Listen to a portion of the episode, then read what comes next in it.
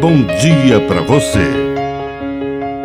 Agora, na Pai Querer FM, uma mensagem de vida. Na palavra do Padre Dirceu Reis. Pedimos.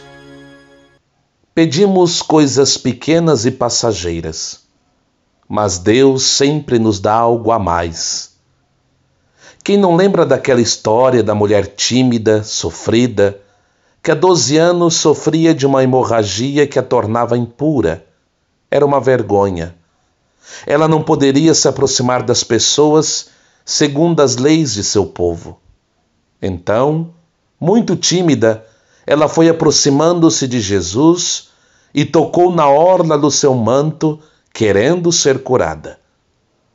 E Jesus olhou para ela e disse: Coragem, filha, a tua fé te salvou.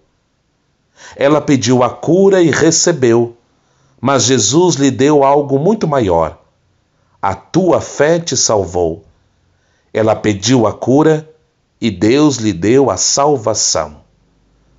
Que a bênção de Deus Todo-Poderoso desça sobre você, em nome do Pai, do Filho e do Espírito Santo. Amém. Um bom dia para você.